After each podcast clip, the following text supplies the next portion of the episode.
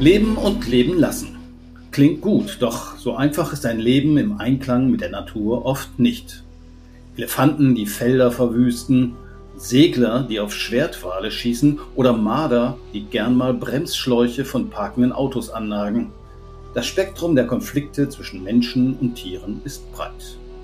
Ob und wie sich solche tierischen Streitfälle lösen lassen, darüber reden wir heute in Überleben mit drei WWF-Kolleginnen, die sich in ganz unterschiedlichen Ecken der Welt um Streitschlichtung bemühen. Thomas Breuer berichtet von Waldelefanten im Kongo-Becken, die nicht von allen als sanfte Riesen bewundert werden. Sibylle Klenzendorf erläutert, warum Müllmanagement auch etwas mit Eisbärenschutz zu tun hat und Moritz Klose weiß, warum Wolf, Luchs und Otter bei Schäfern und Fischern weniger beliebt sind. Mensch-Wildtier-Konflikte und wie man sie löst, ist heute unser Thema und wir starten in Afrika.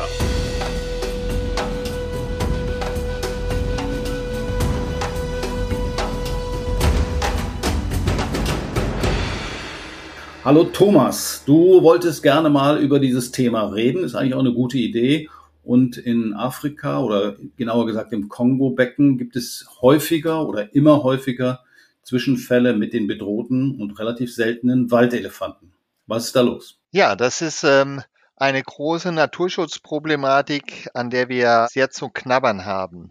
Auf der einen Seite haben wir den großen Verlust der Bestände der Waldelefanten. Das heißt, es gibt weniger Tiere, aber trotzdem nehmen die Konflikte zu.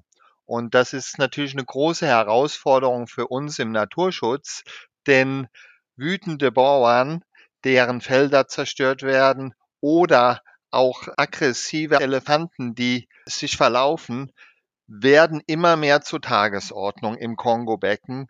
Und das ist natürlich eine Aufgabe, die nicht von heute auf morgen zu lösen ist. Ist das denn tatsächlich so ein Riesenthema? Weil ich dachte immer, Waldelefanten, die leben da im Wald. Da gibt es nicht so viele Leute, die dort leben. Das heißt, die überschneiden sich gar nicht groß.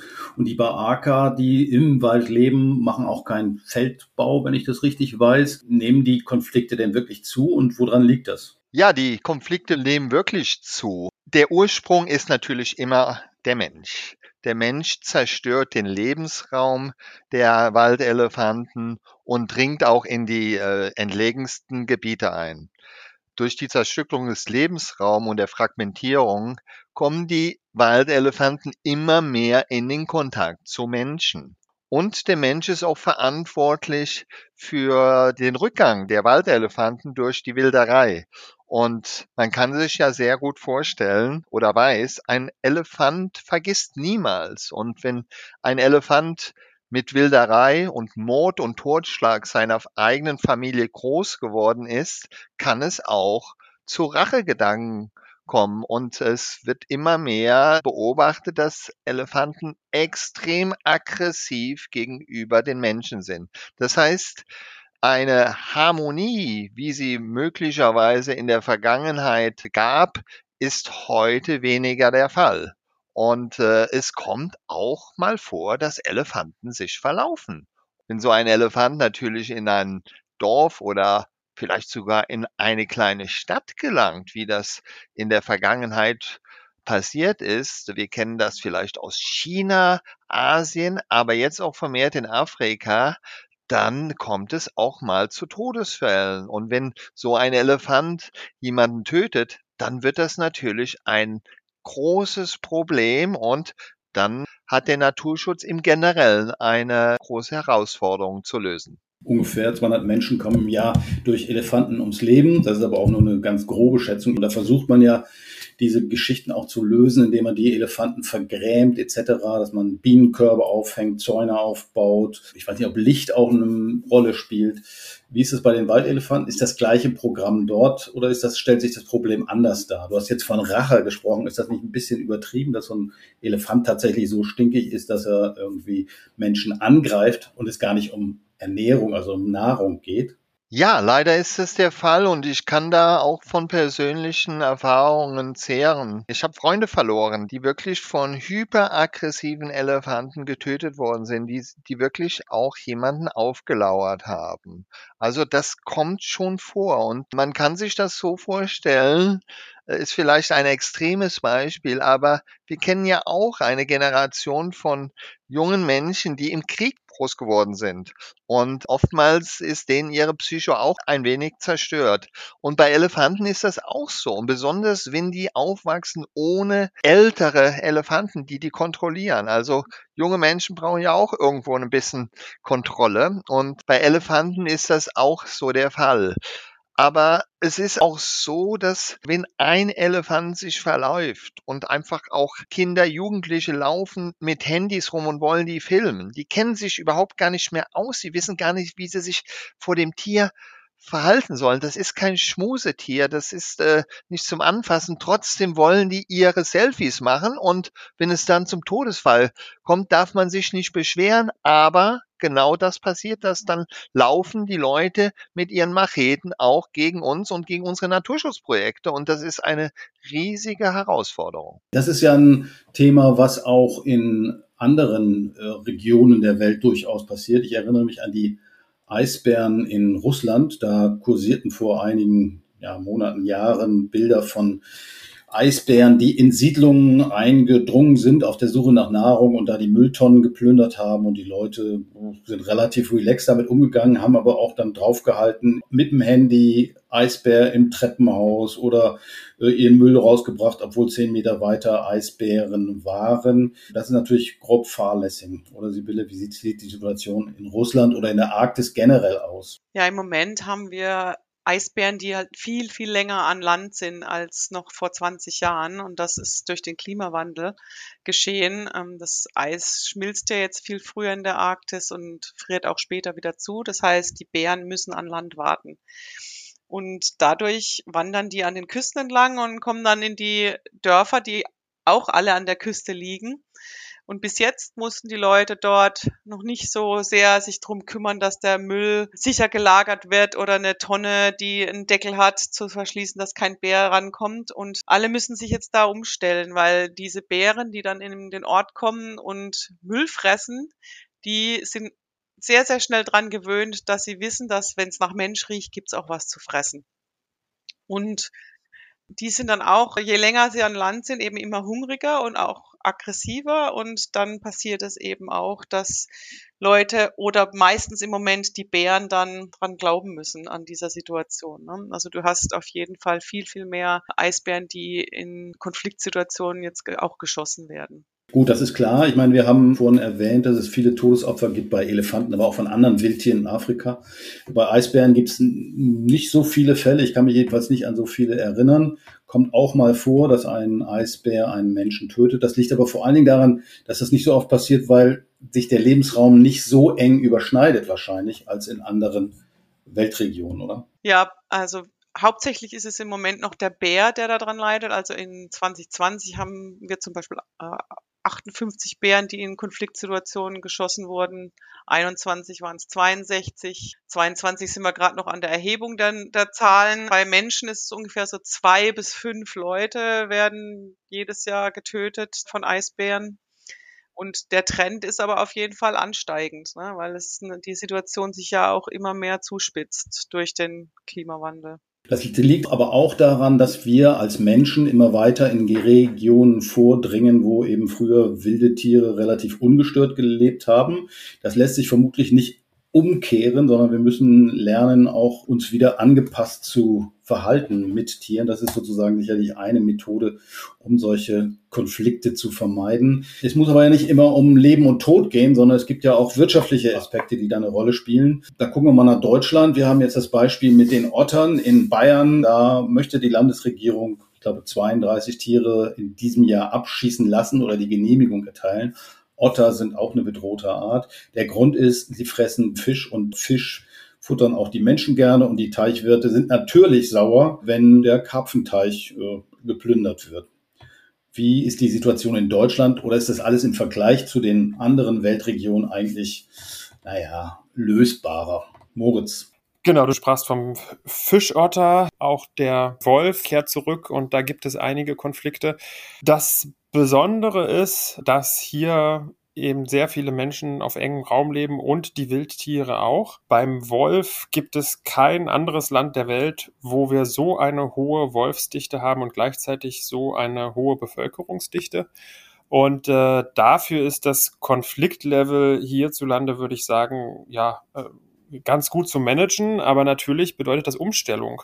Und das ist auch die Besonderheit hier, denke ich, in Deutschland, dass Wildtiere, eben auch solche, die Konflikte machen, einfach viele, viele Jahre, zum Teil Jahrhunderte, äh, ja, ausgerottet waren äh, durch den Menschen und sie jetzt seit einigen Jahren, beim Wolf ist das seit 23 Jahren der Fall, wieder zurückkehren und wir dieses Zusammenleben eigentlich erst wieder lernen müssen. Wenn ich da nochmal kurz einsetzen muss, also wir haben Otter und Wolf angesprochen oder Bär, aber Bären kann man es, glaube ich, vernachlässigen, weil wir haben ja in Deutschland nur ein oder zwei Bären, die ab und zu mal auftauchen und die Schäden sind ja doch überschaubar. Beim Wolf ist es nicht so, ich habe mir die Statistik angeguckt, da sind es äh, im Jahr 3000 Schafe oder sowas oder 3500. Das ist ja schon Zacken und dass da ein Schäfer mal sauer wird, kann man auch ein Stück weit nachvollziehen. Eigentlich ist die Situation ähnlich wie ein Bauer in Afrika. Wenn ein Elefant dessen Ernte platt macht, ist ja logisch, dass er es nicht so wahnsinnig lustig findet. Oder? Absolut, ich kann das auch gut nachvollziehen natürlich. Ich glaube, zwei Sachen darf man nicht vergessen. Zum einen, dass der Wolf ja nicht jetzt der Grund ist, wieso auch Schäfereien aufgeben, sondern da gibt es ja eine ganze Reihe von Schwierigkeiten und der Wolf bringt jetzt vielleicht so ein bisschen das Fass zum Überlaufen. Bei den Schäfern ist das einfach absolute Konkurrenz zu Schafsprodukten, die äh, woanders äh, auf der Welt günstiger hergestellt werden können. Denken wir an Neuseeland, an, an Irland, an Großbritannien. Es ist schwierig, Flächen zu finden, wo die Schafe weiden können. Also da gibt es eine Reihe von Sachen, die es sehr, sehr schwierig machen, heutzutage Schäferei wirklich äh, konkurrenzfähig wirtschaftlich zu betreiben. Und jetzt kommt der Wolf. Als zusätzlicher Faktor. Ich habe vorhin 3000 oder 4000 Schafe gesagt, die dem Wolf im Jahr zum Opfer fallen. Aber genauso viele fallen auch den Berg runter und sind tot ungefähr, oder? Richtig, also eine ganze Reihe fallen den Berg runter in den Alpen oder Fehlgeburten gibt es natürlich auch. Es gibt Krankheiten. Also insofern im, im, Vergleich ist die Zahl der durch Wölfe getöteten Schafe im Vergleich zu anderen Todesursachen sogar geringer. Was man eben auch äh, nicht vergessen darf, ist, dass es ja Unterstützung gibt für die Tierhalterinnen. Ne? Also es gibt äh, Geld für Zäune, für Herdenschutzhunde, auch für den Mehraufwand, den die Tierhalter haben.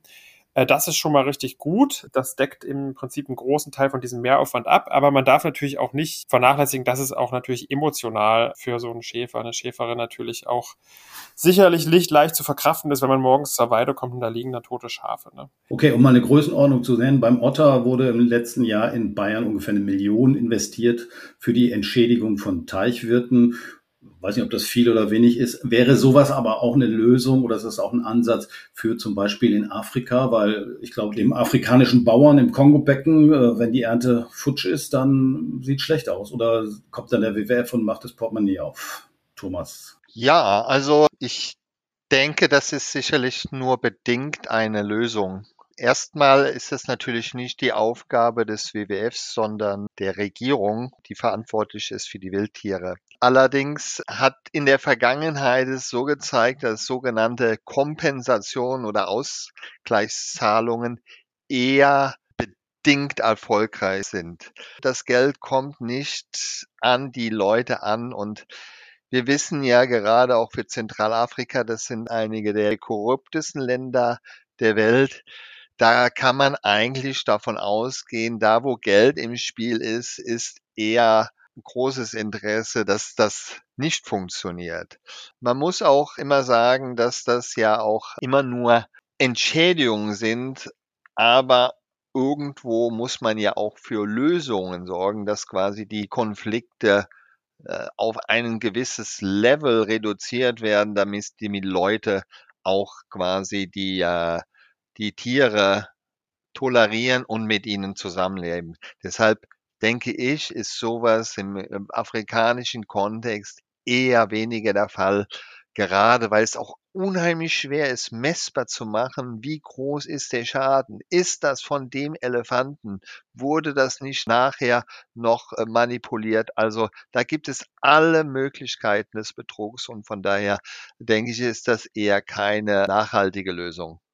Also Entschädigung in Afrika funktioniert zumindest in vielen Fällen noch nicht so richtig. In Europa kann das ein Ansatz sein. Besser als entschädigen ist natürlich den Schaden gar nicht erst entstehen zu lassen. Und eine Möglichkeit ist zumindest, was solche Todesfälle angeht, ist, glaube ich, Aufklärung und Bildung, oder? Sibylle, du kennst dich mit Bären vor allen Dingen gut aus. Also wir haben ja jetzt auch eben hier die Fälle in Europa gehabt, wo es mal einen Todesfall in Italien gegeben hat. In anderen ähm, alten Ländern kommt sowas auch öfter mal vor, dass es sozusagen Todesfälle gibt bei Begegnungen, unfreiwilligen Begegnungen mit Wildtieren. Aufklärung ist ja wahrscheinlich der Schlüssel, oder?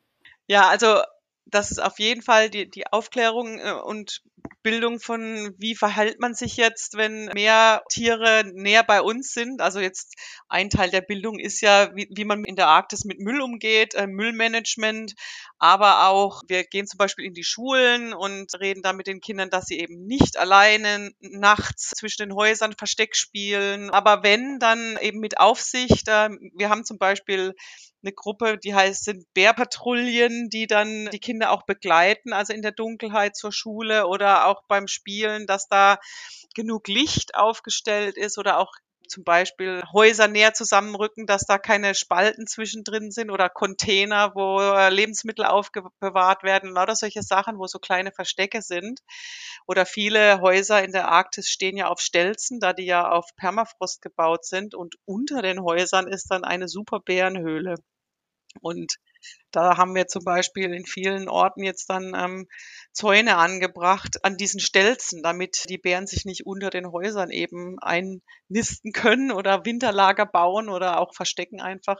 Also es gibt viele verschiedene Aufklärungsmöglichkeiten und auch Lösungen, die man dann zusammen vor Ort erarbeiten müssen. Ne? In manchen Orten werden zum Beispiel die Tiere eben nicht mehr genau in der Ortsmitte geschlachtet, was früher oft eine Praktik war. Oder auch beim Lachsfang, dass die dann verarbeitet werden ne, und getrocknet zum Beispiel für den Winter, dass die eben nicht mitten im Ort dann aufgestellt werden zum Trocknen und solche Sachen. Und das ist natürlich ein Riesenanziehungspunkt für Bären. Was da auch oft in Frage kommt, ist so Inwertsetzung von Natur. Ist ja auch immer ein wichtiges Thema. Ich denke bei Gorillas zum Beispiel, die äh, gehen ja auch gerne mal auf dem Acker, wenn es da irgendwie, keine Ahnung, Bananen oder Obst oder ähnliche Geschichten gibt. Und äh, auch da ist es ja schon vorgekommen, dass Bauern, weil sie sauer waren, mal einen Gorilla umgebracht haben. Ist dieses Thema Inwertsetzung von Natur, Beispiel Gorillas, was man mit Gorilla Watching eben sehr viel mehr Geld verdienen kann als mit Bushmeat. Ist das ein Ansatz, der für Afrika taugt? Bei Gorillas denkt man ja immer an die Berggorillas und da, da funktioniert das relativ gut mit dem Tourismus. Ob da die äh, Tourismuseinnahmen an die richtigen Leute kommen, ist immer fraglich. Wenn es da um Todesfälle geht, mir sind Todesfälle diesbezüglich eher bekannt durch die Holzkohlenmafia. Da geht es da um Rachefeldzüge. Allerdings kann man die Tiere auf eine andere Art und Weise in Wert setzen. Und da arbeitet der WWF nun sehr, sehr verstärkt dran. Ich kann das mal an einem Beispiel erklären. Wenn der Waldelefant durch den Regenwald marschiert, dann frisst er unheimlich viel Nahrung im Unterholz. Das erlaubt es, dass die großen Bäume besser wachsen und diese großen Bäume können mehr Kohlenstoff speichern. Das heißt, der Waldelefant hat eine fundamentale Rolle auch zur Kohlenstoffspeicherung und trägt damit bei. Das heißt, man kann quasi diese Serviceleistungen, die der Elefant für das Weltklima hat, in Wert setzen. Das heißt, ein lebender Elefant ist anderthalb Millionen Euro wert. Klar, aber wer bezahlt die anderthalb Millionen Euro? Und wem bezahlt man sie? Es ist natürlich wichtig, neben den Kohlenstoffspeicherfähigkeit eines Regenwaldes auch die die Wildtiere in Wert zu setzen. Und das ist natürlich eine Möglichkeit. Wer das bezahlt, das ist natürlich klar. Diejenigen, die auch für die Umweltverschmutzung verantwortlich ist. Ob das jetzt Ausgleichszahlungen sind für CO2-Emissionen oder aber auch Geldgeber, die einfach auch für einen guten Zweck arbeiten. Ich denke, da gibt es sicherlich weitere Möglichkeiten. Eine Nachfrage habe ich noch zu den Gorillas und der Holzkohlemafia. Du hast von Rachetötungen gesprochen. Das verstehe ich nicht ganz. Wer rächt sich an wem? Die Holzkohle-Leute bringen Gorillas um. Warum? Naja, also das kann man wirklich gar nicht so in ein, zwei Sätzen zusammenfassen. Aber im Osten der Demokratischen Republik Kongo, da wo die Berggorillas vorkommen, gibt es ja unheimlich viele Interessenskonflikte. Eine davon sind quasi diese Holzkohlmafia. Das heißt, es wird aktiv entwaldet, um Holzkohle zu produzieren. Und diese Holzkohle kommt auch aus diesen Schutzgebieten, aus den Nationalparks, wo die Berggorillas vorkommen. Das heißt, weil der Gorilla ein Symbol für diese Schutzbemühungen ist, kam es in der Vergangenheit vor, dass diese Menschen, die in diesen Holzkohlemarkt involviert waren, auch aus Rache Gorillas getötet haben. In diesem Fall war es wirklich so gewesen, dass die Nationalparkbehörde es quasi verhindert hat, dass diese Holzkohle-Mafia innerhalb des Nationalparks abholzen konnte und daraufhin wurde ein Gorilla getötet von diesen Menschen. Der Gorilla ist ein Symbol für den Naturschutz und Naturschutzbemühungen.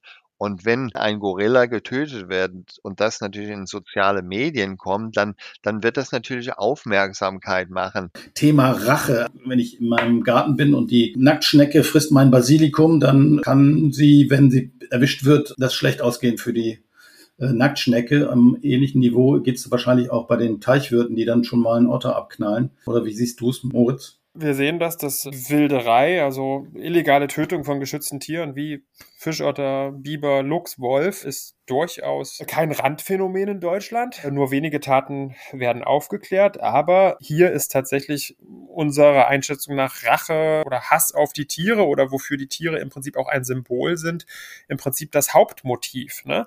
Also klar, bei den Fischottern ist es, ist es vielleicht verständlich. Die Teichwirte wollen nicht, dass die Fischotter den Fisch fressen.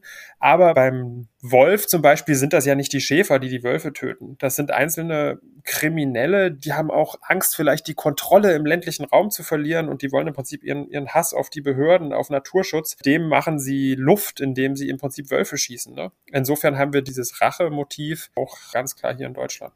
Okay, es geht also oft dann gar nicht unbedingt an Vergeltung an Tieren, die einem Schaden beigebracht haben, sondern eher, kann man sagen, als eine Protestreaktion von letztendlich Kriminellen, die dort agieren und eben auch bedrohte Tiere umbringen. Gut, was kann man noch tun? Ein anderes Thema, äh, was wir in Europa sehen, ist äh, der Prävention. Weiß, es ist auch ein Mensch-Wildtier-Konflikt, wenn man sich die Todesarten von Wölfen, Ottern und vielen anderen Tieren anguckt.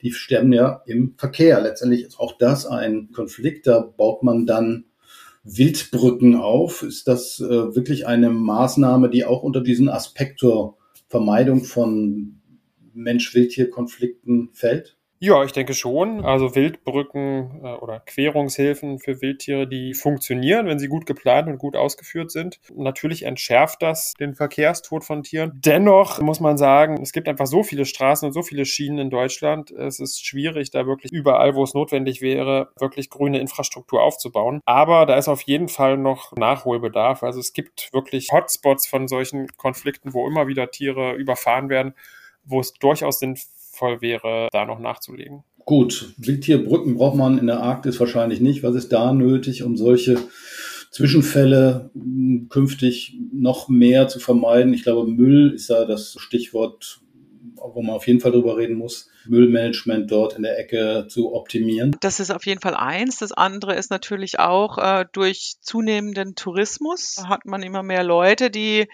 in der Arktis rumwandern. Es sind ja auch nicht nur die großen Schiffe, die jetzt da hochfahren, sondern auch viel individueller Tourismus, der da mit Seekajak und so unterwegs ist. Und da ist natürlich auch sehr viel Bildung und Verhaltensregeln und so weiter im Spiel. Das andere ist aber natürlich die, die zunehmende Erschließung der Arktis durch die Wirtschaft wieder. Also du hast zunehmend ähm, Rohstoffabbau, also wir sagen Minen und so weiter kommen, Rohstoffminen. Äh, Schiffsverkehr natürlich durch die Nordwestpassage. Wo fahren die? Wo wird Infrastruktur dafür gebaut? Ist auch ein großes Thema. Da, wo wir ja auch in der Arktis zum Beispiel jetzt äh, Schutzgebietsausweisung, also wo sind wirklich noch diese Kerngebiete, die selbst durch Klimawandel dann immer noch dieses arktische Ökosystem so lange wie möglich unterstützen. Und das sind absolute No-Go-Zonen für Entwicklung von Infrastruktur und ökonomischem Nutzen. Ne? Also solche Sachen sind auch total wichtig, dass du eben versuchst, Mensch und Tier so weit wie möglich zu separieren, wo sind die Kerngebiete für die Tiere und wo sind die Kerngebiete, wo Menschen hingehen können, die unvermeidlicherweise auch in die Arktis kommen werden. Hm, das heißt, in vielen Ecken der Welt ist der Mensch sozusagen die invasive Art, die es das Überleben für andere Arten eigentlich auch sehr schwierig macht. Thomas, wie siehst du es? Afrika, was muss da passieren, damit man das Thema noch stärker oder die Konflikte besser in den Griff bekommt? Sag mal eine Lösung, die funktioniert oder die zumindest teilweise lokal funktioniert hat. Ich denke, da, wo man natürlich gewissermaßen landwirtschaftlichen Flächen hat, die nicht so groß sind, die man wiederverwenden kann, kann man mal Elektrozäune bauen. Elektrozäune, die, die verhindern doch schon, äh, dass äh, die Tiere und gerade die Elefanten reinkommen. Der Elefant merkt sich sehr, sehr viel und passt sich auch an. Man muss das dann auch selber immer wieder erneuern. Bienenkörbe habe ich mal gehört, die äh, würden irgendwie auch Elefanten vertreiben oder Elefantenstinkbomben. Funktioniert das auch bei Waldelefanten? Wie gesagt, es ist ein Maßnahmenpaket, das klappt heute mal, vielleicht in sechs Monaten klappt es nichts. Man muss da immer am Ball bleiben. Das gibt jetzt nicht, jetzt machen wir einmal und dann ist das Problem gelöst. Konflikte werden immer wieder äh, hervorkommen. Das heißt, es muss da ein Maßnahmenpaket geben und man muss einfach auch mit einem gewissen Art von Konflikt leben können und das tolerieren. Ich denke, was auf lange Sicht das Allerwichtigste ist, dass natürlich die Lebensraumzerstörung und der Lebensraumverlust so gering wie möglich gehalten wird. Denn da, wo der Elefant einfach keinen Platz hat, wird er immer wieder in Konflikt mit den Farmen, mit den Dörflern kommen. Die zweite Maßnahme ist, ein lebender Elefant muss mehr wert sein wie ein toter Elefant. Das heißt, die Leute vor Ort, die müssen einfach auch von dem Zusammenleben mit dem Elefant profitieren. Und unsere Aufgabe als Naturschützer ist es natürlich auch den Leuten zu erklären und einfach auch, wie sie sich gegenüber den Elefanten verhalten haben, wenn sie das verlernt haben, aber auch ganz einfach dazu beizutragen, diesen Konflikt erstmal zu verstehen. Worum geht es da? Denn oftmals geht es da um, um Konflikte, die werden auf den Schreibtisch des Politikers gelegt und der Politiker will ganz schnelle Lösungen, weil er will nicht, dass die Leute ihn wegen jeder kleinen Problem anrufen oder notfalls auch mal ja, das kommt halt auch mal vor, dass die Leute mit Machete da, da rumlaufen. Das heißt, der will einfache Lösungen. Das gibt es aber leider nicht bei komplexen äh, Problemen. Und das ist natürlich für uns die große Herausforderung. Wie sieht das aus mit so Rapid Response Teams? Also ich weiß, in, in, in Österreich gibt es zum Beispiel so Bären-Eingreiftruppen, die da versuchen dann auch mal so ein Tier zu vergrämen, also abzuschrecken. Ich weiß nicht, ob das bei Elefanten auch denkbar wäre. Eine Elefanteneingreiftruppe in Kongo. Gibt es sowas?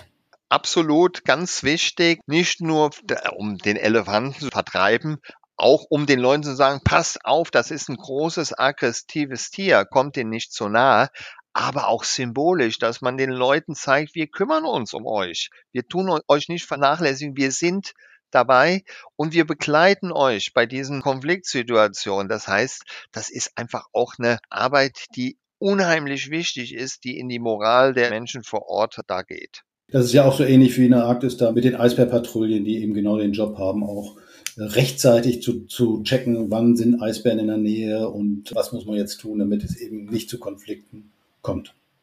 Gut, ein anderer äh, Faktor, der zu mehr Konflikten führt, ist, dass Naturschützer ja manchmal auch Erfolge haben. Das heißt, wir haben jetzt in Deutschland wieder mehr Wölfe oder wir haben überhaupt wieder Wölfe und wir haben wieder mehr Otter und äh, dadurch kommt es auch zu mehr Konflikten. Von daher sind wir auch als Naturschutzorganisationen gefragt, solche Konflikte auch zu lösen. Moritz.